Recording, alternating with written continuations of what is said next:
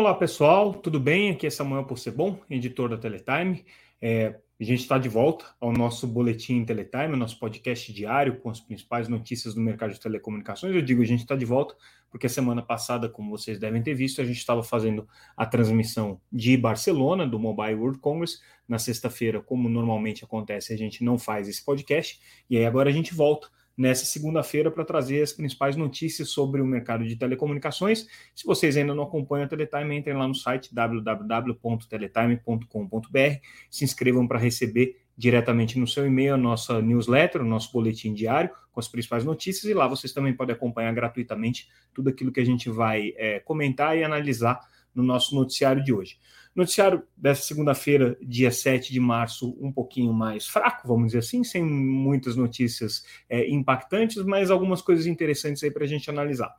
Primeiro, é, o, a gente volta a comentar o assunto do regulamento de postes, da consulta pública que está sendo feita pela ANEL, Agência de Energia, e pela Anatel, sobre esse regulamento de postes, idas e vindas aí nesse, nesse debate.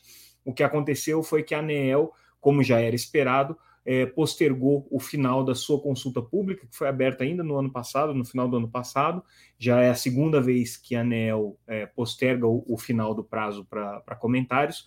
Agora passou, então, para o dia é, 18 de abril. Por que, que eles fizeram isso?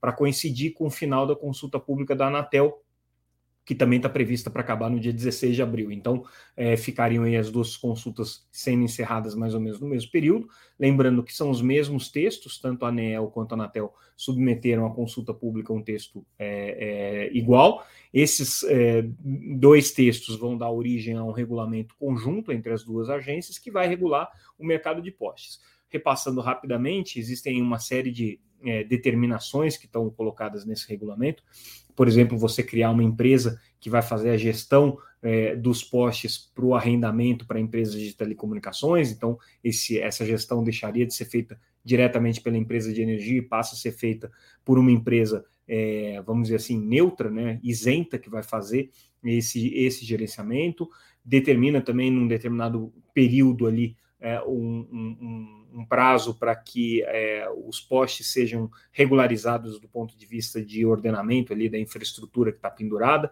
Então, é, tem que ser feito esse trabalho aí de, de, de é, recuperação dessa infraestrutura. Isso daí é pago pelas empresas de telecomunicações de acordo com o regulamento que está colocado em consulta pública. Isso tudo pode mudar porque as empresas de telecomunicações estão justamente fazendo críticas bastante é, severas aí à proposta de regulamentação que foi colocada a gente já ouviu do presidente da Anatel em fevereiro, durante o nosso seminário de políticas de telecomunicações, que, aliás, está disponível também é, para quem quiser assistir no YouTube.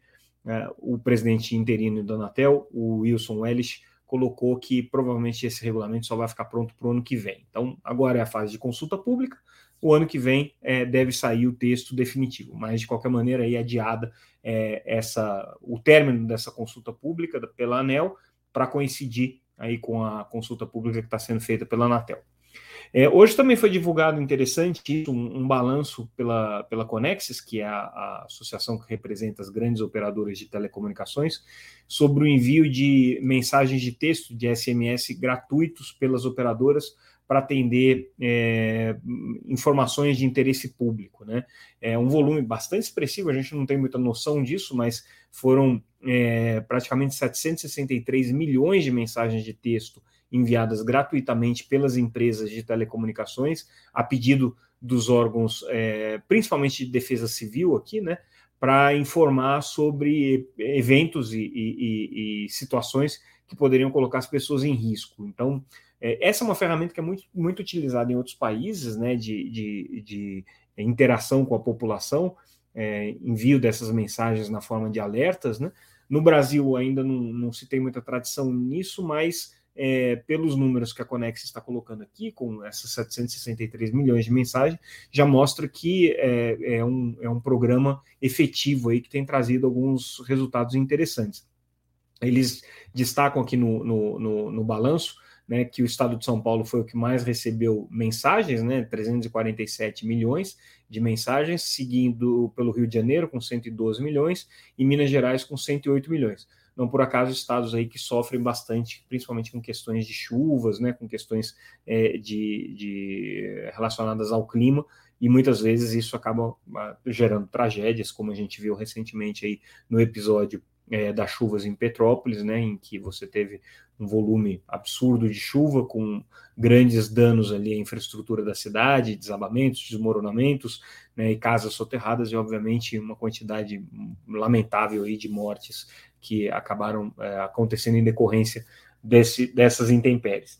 É, esses sistemas servem para gerar algum tipo de alerta, algum tipo de aviso, claro que nem sempre isso é, é, é efetivo, mas é, desse volume de, de, chamadas de SMS aí, de mensagens de SMS, 67% delas foram por conta de chuva, é, 12% por conta da falta de chuva ou né, do, do, do, da falta de umidade no ar.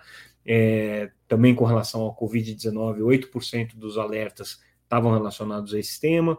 É, também com relação a granizo, algumas, algumas é, mensagens foram enviadas também para alertar a população. Então, esse balanço interessante aqui mostra que é, existe aí um, um, um trabalho que está sendo feito e que precisa ser intensificado, precisa mais ser utilizado pela cidade, pelas autoridades e pelas cidades aí, porque é um mecanismo bem efetivo de comunicação com a população.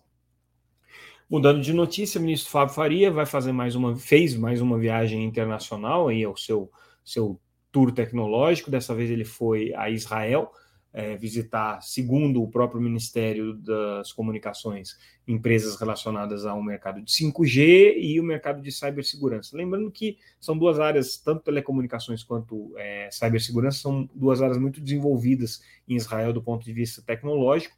Eles têm, por uma série de questões aí históricas e pelo, pela, pelo processo de formação das pessoas no, no, no período que eles é, que essas pessoas servem ao, ao, exército, né, ao serviço militar em Israel. É, muita gente lá acaba saindo qualificada na área de cibersegurança ou de telecomunicações. Então, Israel tem uma quantidade muito grande de startups, de empresas inovadoras aí nessa área, com muitas patentes, com, enfim, com desenvolvimento de tecnologias de ponta. E Swap Faria foi fazer essa visita lá.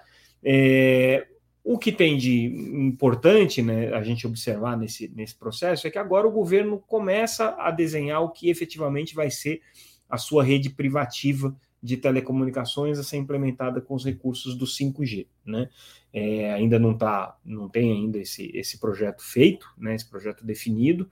É, isso vai ser implementado pelo GAISP, né, que é o grupo coordenado pela Anatel, e pela EAF, que é a entidade é, é criada pelas operadoras de telecomunicações que venceram o leilão de 5G, com recursos do leilão de 5G, inclusive, né? e uma das obrigações é justamente criar essa rede privativa que tenha uma característica mais segura, vamos dizer assim, para o governo poder é, utilizar né, essa, essa infraestrutura tranquilo né, de que não está sendo espionado, não está sendo é, indevidamente bisbilhotado aí. Então, não quer dizer nada, essa visita do ministro Fábio Faria muito provavelmente foi uma visita mais protocolar, mas é, já está entrando aí no momento em que algumas definições vão ser tomadas, pode ser que venha alguma parceria importante aí dessa, dessa visita dele ao, ao, ao a Israel, né, e especificamente ao ministro das Comunicações de Israel, Yoas, Yoas Rendel foram é, algumas das autoridades aí visitadas pelo, pelo ministro Faria, relacionadas aí ao setor de telecomunicações. Falando em rede privativa, é, a gente fala aqui da Telebrás. Outra notícia também interessante, eles estão abrindo uma consulta para terceirizar o centro de operações de rede, centro de gerência de rede da empresa. E aí, no meu comentário com relação a essa notícia, tá? É uma, é uma, é uma, uma terceirização, vamos dizer assim, né? Do, do, do, centro de gerência é, de redes da, da Telebrás. Mas o que chama atenção são as especificações aqui e por que, que a Telebrás está querendo fazer essa terceirização.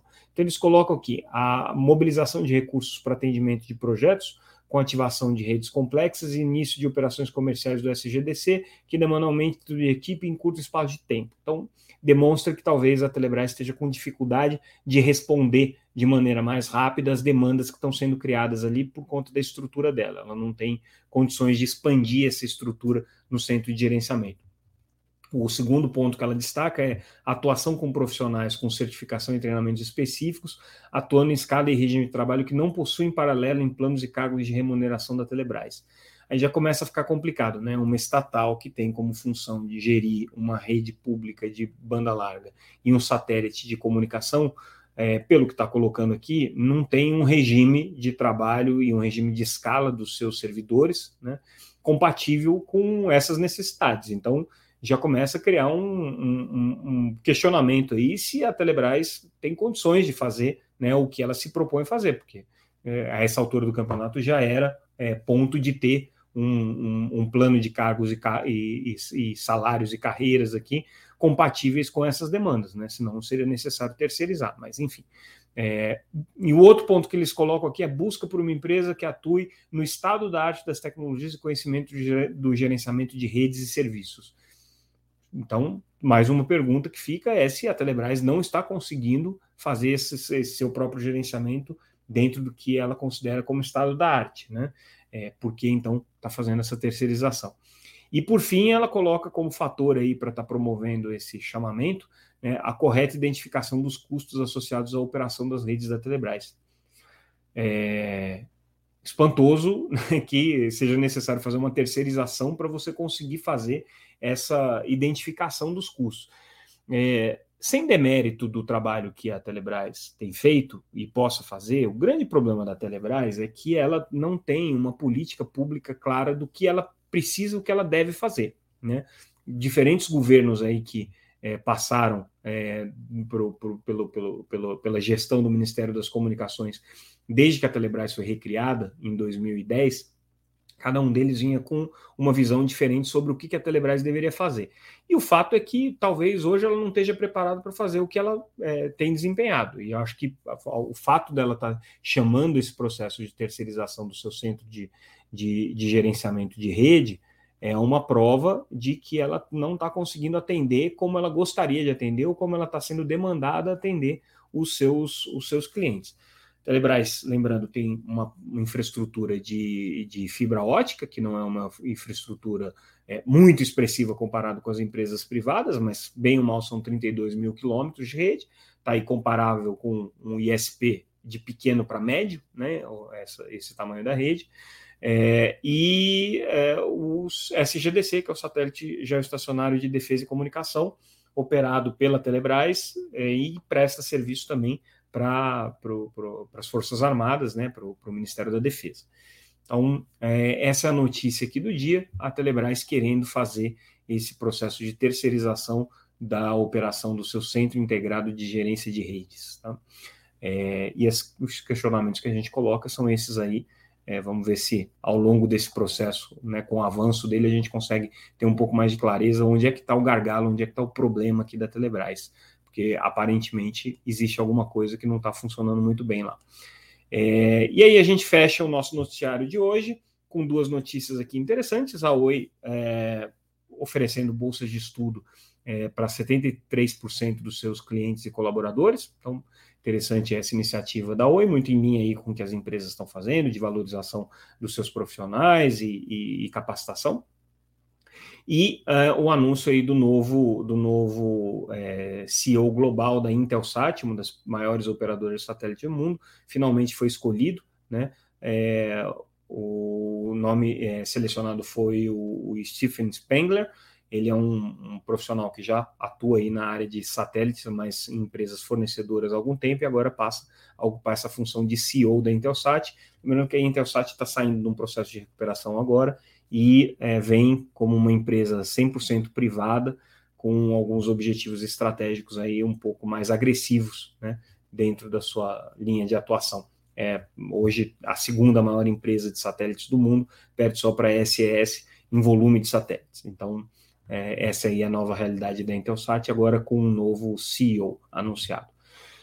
Bom, pessoal, esse foi o nosso noticiário de hoje. Como eu disse, é, nada muito bombástico, mas algumas coisas interessantes para a gente ficar de olho e os desdobramentos aí nos próximos dias. Amanhã a gente volta com mais um podcast Teletime. Mais uma vez, obrigado pela audiência. Acompanhe a gente sempre nas redes sociais, como arroba Teletime News. Esse podcast disponível em todas as plataformas. Se vocês preferirem, é, esse mesmo conteúdo está disponível também no YouTube, no nosso videocast. Sou eu aqui falando para vocês todos os dias sobre o que de mais importante acontece no mercado de telecomunicações. É isso, pessoal. Até amanhã. Um abraço.